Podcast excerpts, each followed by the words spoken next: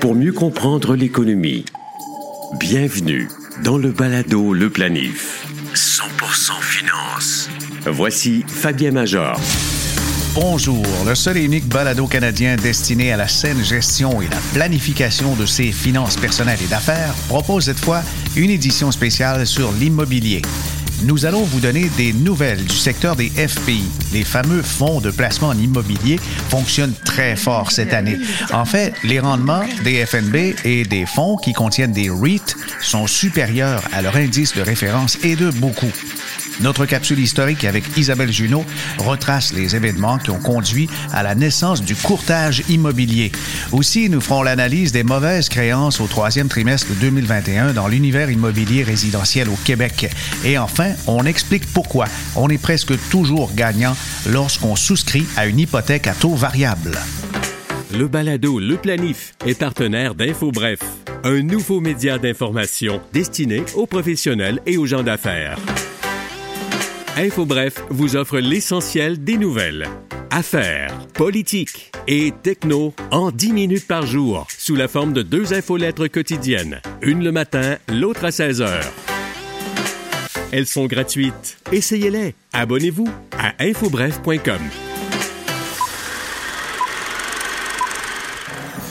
En Europe, promouvoir et vendre des biens immobiliers est courant depuis le Moyen Âge. Cette pratique débarque en Amérique du Nord avec l'arrivée des premiers colons, lorsque la monarchie d'Europe prend possession de terres du Nouveau Monde et les cède à des membres de l'aristocratie. Jusqu'au 19e siècle, ces terrains sont subdivisés et vendus lors d'ententes entre acheteurs et propriétaires. Avec la croissance démographique, la demande augmente, les transactions se multiplient et les transferts de propriété se complexifient. N'importe qui peut s'improviser professionnel de l'immobilier et les pratiques frauduleuses sont courantes, comme vendre des terrains si petits qu'aucun bâtiment ne peut y être construit. L'industrie cherche à s'organiser et à se réglementer. Plusieurs organismes apparaissent, comme le New York Estate Exchange en 1847 et le Baltimore Board of Real Estate Brokers and Property Agents en 1858.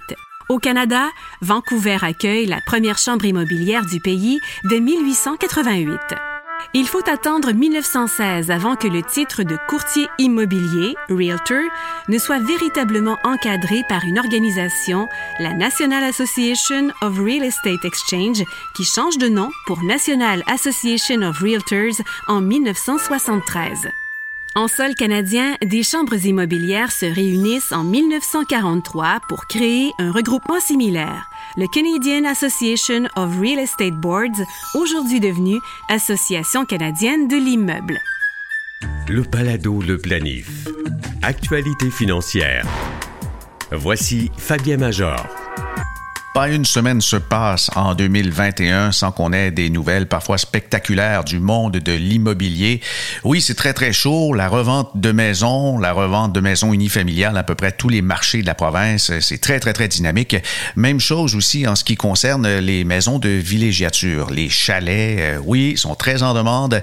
Des prix qui défient euh, vraiment euh, les plus sceptiques avec un million facile. On voit des chalets dans des zones qui ne sont pas les plus en demande qui franchissent euh, allègrement la valeur des, millions de dollars. Mais qu'en est-il des REIT, les fameuses fiducies de placement en immobilier. C'est un indice très dynamique. À très long terme, c'est en fait la catégorie d'investissement la plus payante d'entre toutes depuis les 20 dernières années, selon euh, différentes études qui sont publiées sur le marché américain. Mais au Canada aussi, les REIT, les fiducies immobilières, fonctionnent très bien.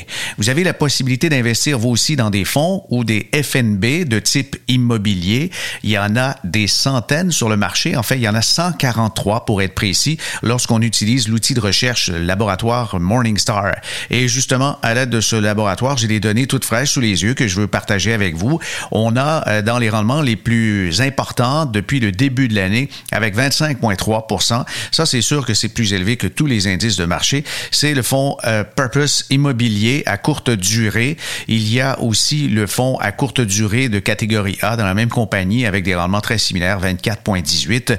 Vous avez Scotia qui a un portefeuille de titres immobiliers très dynamique. La CIBC, Dynamique Immobilier qui appartient à la famille Scotia aussi.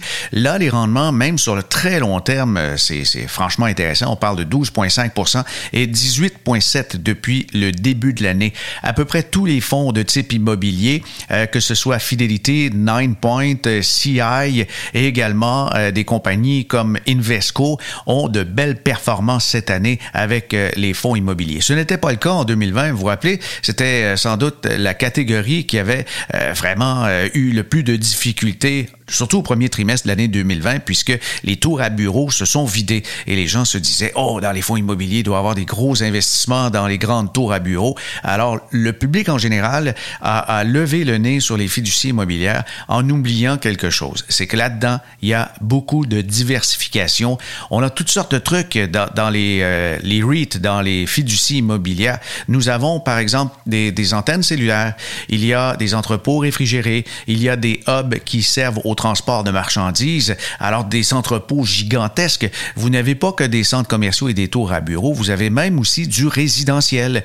Oui, parce qu'il y a de très grands joueurs dans le résidentiel qui ont des performances, euh, ma foi, très, très, très intéressantes, mais faut regarder quand même du côté des frais quand on investit dans les REIT. Il y en a qui sont plus gourmands que d'autres. Et en ce qui concerne le type d'investissement qu'on peut trouver là-dedans, vous pouvez vous fier à l'indice REIT, mais ça comprend très souvent à peu près les mêmes titres. Je vous en nomme quelques-uns. Au Canada, vous avez Ryokan, vous avez euh, Canadian Apartment Properties, et ce sont euh, eux, justement, qui possèdent des fameuses tours du Parc olympique. Allied Properties, souvent dans les tours à bureaux. Granite Real Estate, First Capital, H&R Real Estate, Minto, Siena Senior Living. Ben, le nom l'indique, hein, ce sont des résidences pour personnes âgées. Summit Industrial, ça c'est le genre de REIT qu'on trouve au Canada. Ils sont dominants aussi dans l'indice. Mais les performances cette année, elles sont extraordinaires. Combien doit-on avoir dans son portefeuille dans les fiducies de revenus en immobilier? Je pense qu'entre 5 et 10% c'est intéressant et c'est encore plus intéressant maintenant. Pourquoi? parce que l'immobilier n'est pas toujours corrélé avec la bourse et ça protège contre l'inflation. En ce moment, on en parle beaucoup, l'inflation est, est, sur toutes les lèvres. Comment on peut se protéger contre l'inflation? Ben, en ayant des actifs qui euh, surperforment ou encore des, des, actifs qui ne vont pas vraiment baisser de valeur. Pensez-y, avec les loyers de l'immobilier, c'est souvent ajusté à l'inflation. C'est presque toujours le cas dans le commercial, mais euh, même dans le résidentiel, il y a des augmentations minimum à chaque année qui reflètent des fois le coût de la vie. C'est pas toujours le cas quand on possède un duplex, un triplex, un quadriplex. Euh, on, on, a là-dedans des contraintes, notamment avec la régie du loyer. Mais lorsqu'on est dans le commercial, les commerciales, ben, sont pas soumis à autant de réglementations que la régie du logement, ce qui fait que des augmentations liées lorsqu'on a des baux, euh, il n'est pas rare de voir des, des, augmentations annuelles dépasser les 3 Et c'est comme ça, donc, qu'on protège contre les effets de l'inflation. À ne pas négliger, donc, euh, des portefeuilles qui sont du côté des, des REIT, des fonds immobiliers ou des FNB.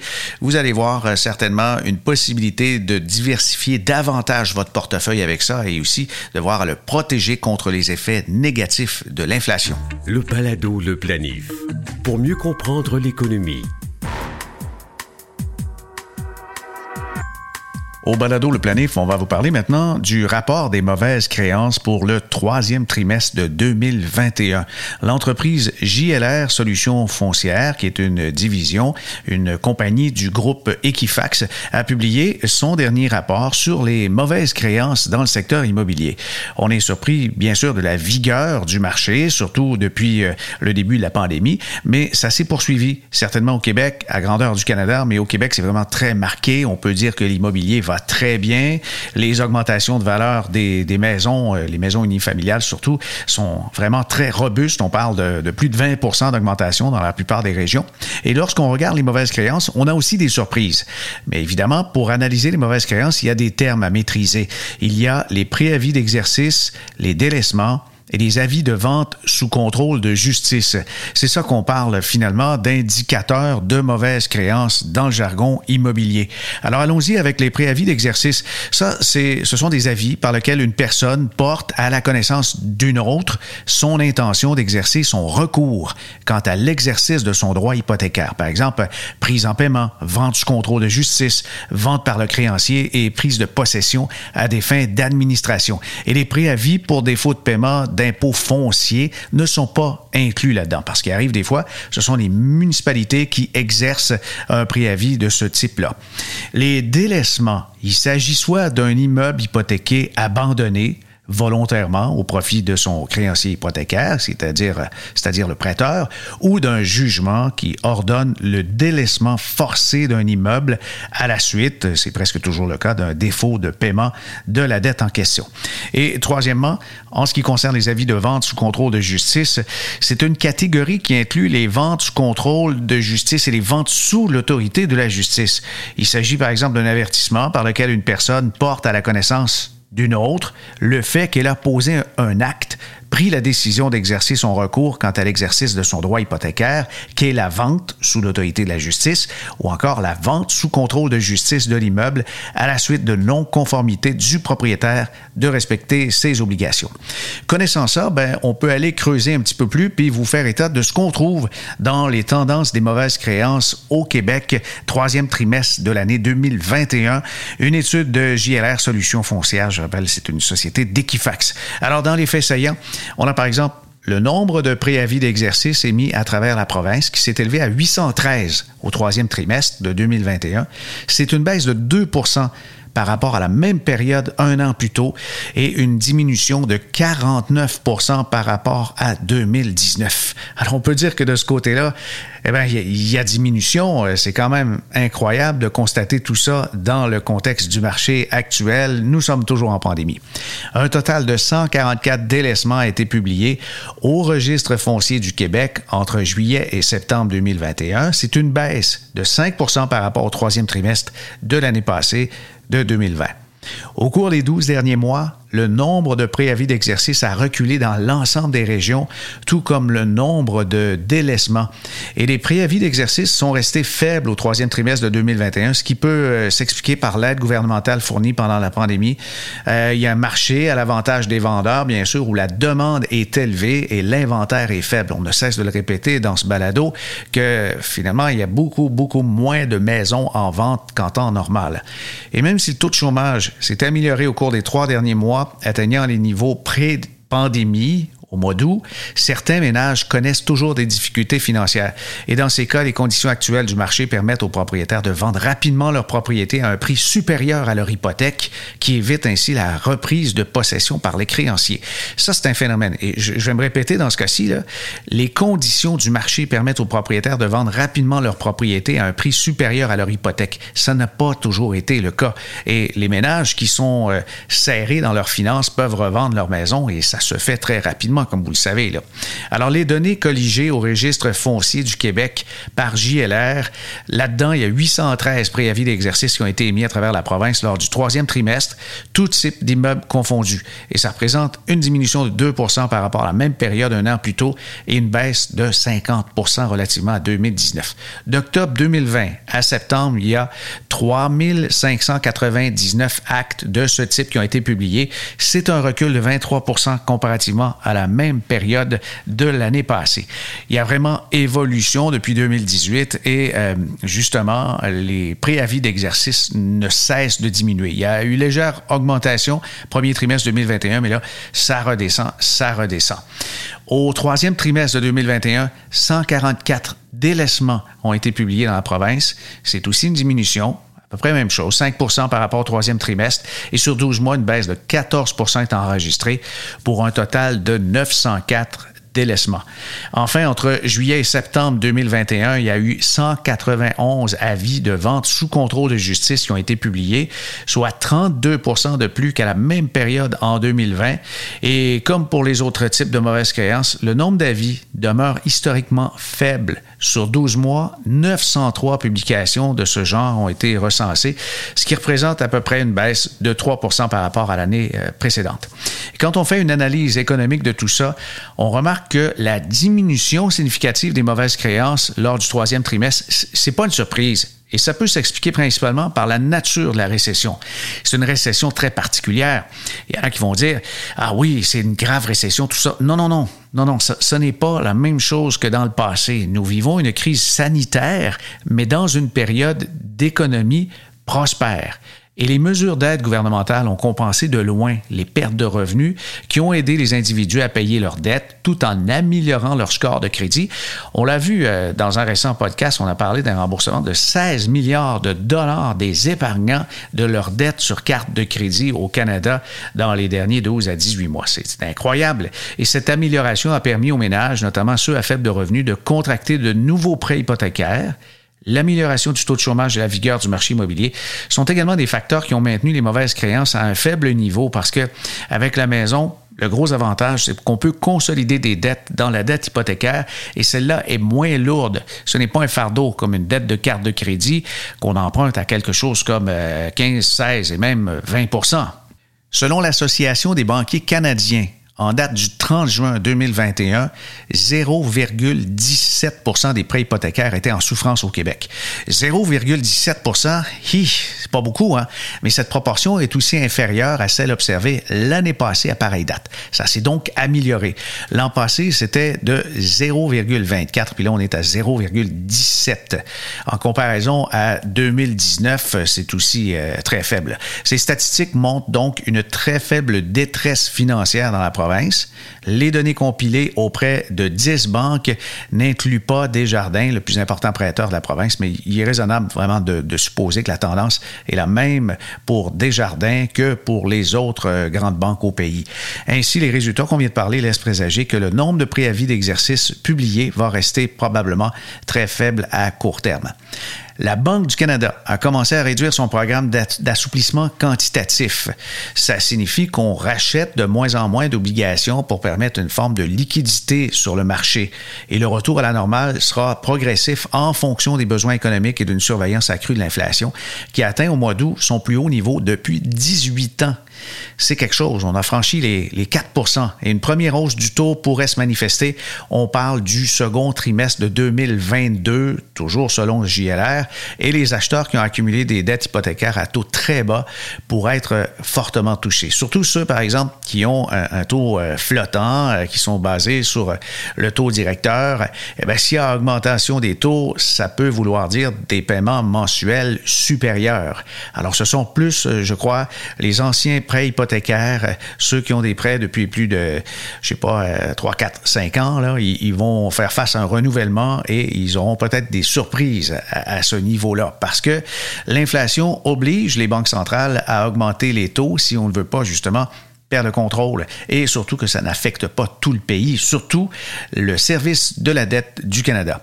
La victoire des libéraux aux élections fédérales, qu'est-ce que ça veut dire? Ben, ça pourrait entraîner des changements dans les mois à venir. Entre autres mesures, les libéraux ont proposé de réduire de 25% les primes d'assurance hypothécaire de la SCHL, ainsi que modifier aussi le seuil de l'hypothèque assurée de 1 million à 1,25 million, 1 million 250 000 et de l'indexer à l'inflation. Parce que c'est courant aujourd'hui, justement, les demeures qui ont une valeur supérieure à un million de dollars. Ça signifie que pour la première fois depuis des années, la SCHL pourrait offrir une couverture pour les maisons valant plus d'un million si elles sont mises en place, ben, ces mesures pourraient gonfler les prix de l'immobilier en stimulant la demande et, elles pourraient aussi intensifier l'endettement des acheteurs, qui n'est pas toujours une bonne chose. Hein. Et cette possible remontée ne devrait pas avoir lieu au cours du prochain trimestre, mais plutôt en 2022. Si on regarde maintenant les détails des mauvaises créances par région administrative au Québec, pour chacune des régions, ben, on, voit qu'il y a euh, des régions qui sont sans doute euh, plus impactées que d'autres. Et au cours des 12 derniers mois, le nombre de préavis d'exercice a reculé dans l'ensemble des régions, tout comme le nombre de délaissements. L'Outaouais, c'est moins 45% Laval, moins 33% la Montérégie, moins 31% la Mauricie, moins 31% C'est des fortes baisses de préavis d'exercice pour les quatre derniers trimestres. Et l'analyse des données régionales, elle doit se faire avec prudence puisque euh, on, on, voit que une diminution plus marquée dans une région n'implique pas nécessairement, comme à l'habitude, une amélioration de la situation financière des propriétaires parce qu'il y, a quand même toutes sortes de circonstances qui peuvent expliquer la baisse des mauvaises créances. Au fur et à mesure que l'économie reprend, il est possible de voir dans certaines régions des meilleures sorties de crise sanitaire que d'autres. Alors ça, c'est le point central. Mais bref, dans les régions, on a vu des diminutions de préavis, de délaissement et d'avis de, vente sous contrôle de la justice. Pour l'ensemble de la province, je répète un peu les données. Les préavis, 3599, c'est en baisse de 23% par rapport à l'année passée. En ce qui concerne les délaissements, 904, c'est une diminution de 14. Et les avis de vente sous contrôle de justice, pour ce qui est encore une fois du, du trimestre, on a 903, c'est une variation de moins 3% Il y a vraiment des améliorations euh, partout, partout, partout. Mais des augmentations dans certains secteurs, il faut quand même le souligner. La côte nord, je comprends que c'est moins populeux, mais là, il y a euh, un avis de, vente sous contrôle de justice en augmentation. On a 76% euh, quand même d'augmentation de ce côté-là. Dans les autres régions on peut noter des augmentations, il y a entre autres euh, la région de Québec et Saguenay-Lac-Saint-Jean pour ce qui est des avis de vente sous contrôle de justice.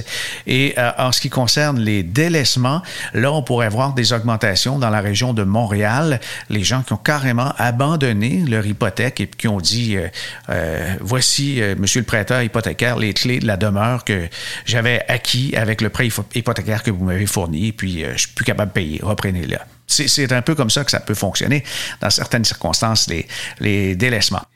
En ce qui concerne les préavis d'exercice des augmentations, eh ben ça c'est beaucoup beaucoup plus rare, mais il y a l'Abitibi, Témiscamingue où on a vu une euh, faible augmentation. On parle de 6 d'augmentation pour ce qui est des préavis d'exercice, mais le nombre est pas très significatif hein. en Abitibi, Témiscamingue quand même.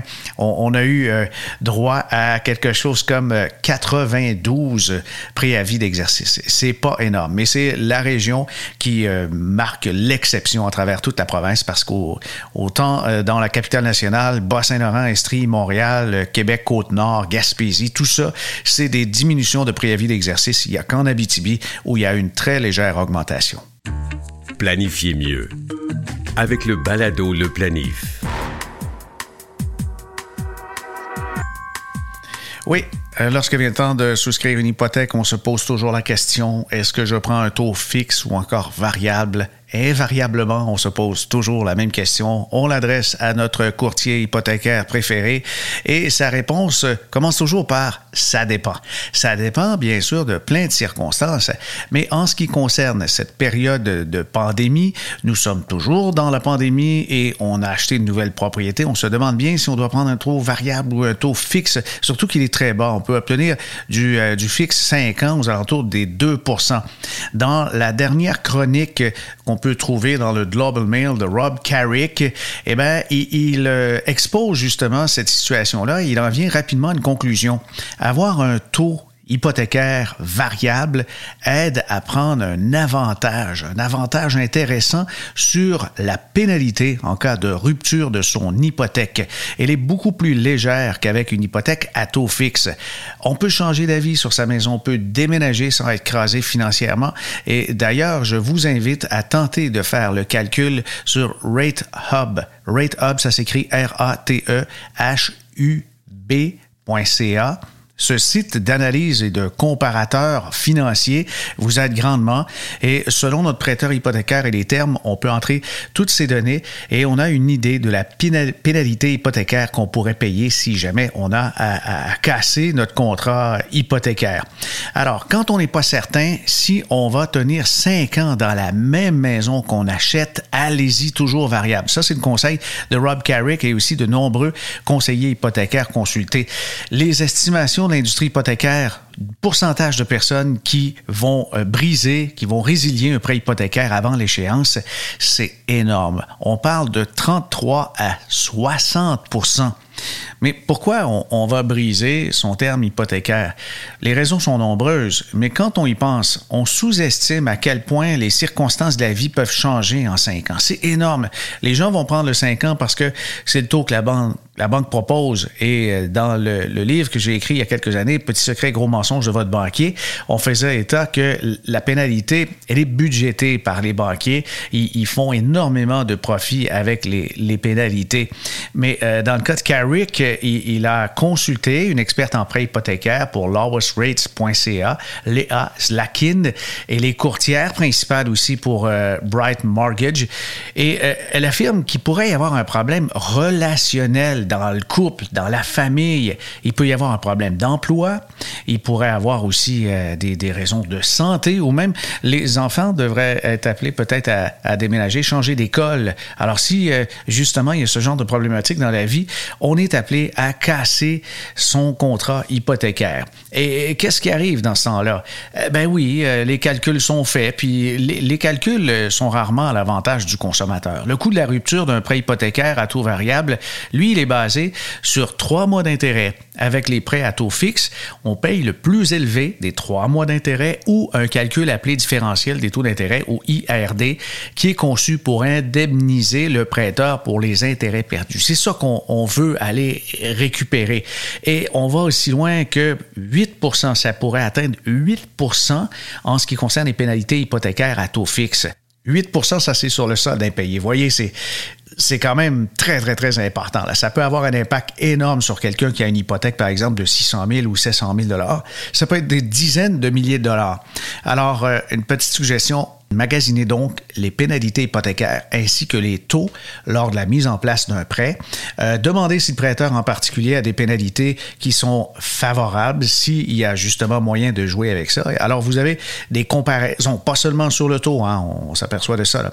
18% des personnes qui ont acheté une maison en 2020 ont opté pour une hypothèque à taux variable et dans le renouvellement, c'est à peu près pareil. On va parler de, de 17% On peut voir ces données dans le dernier rapport sur l'état du marché du logement résidentiel de Mortgage Professionals au Canada. Et euh, lorsqu'on regarde toutes ces données, eh bien oui, ben oui, euh, c'est que le taux 5 euh, ans, il, est bien réduit, il, est plus faible, il peut être obtenu aux alentours de, 2,09 Mais ce n'est pas que le taux que vous achetez, hein. il y a la façon de le calculer. Est-ce que c'est mensuel, est-ce que c'est trimestriel, est-ce que c'est journalier, de quelle façon les intérêts sont composés? Il y a bien des choses à vérifier.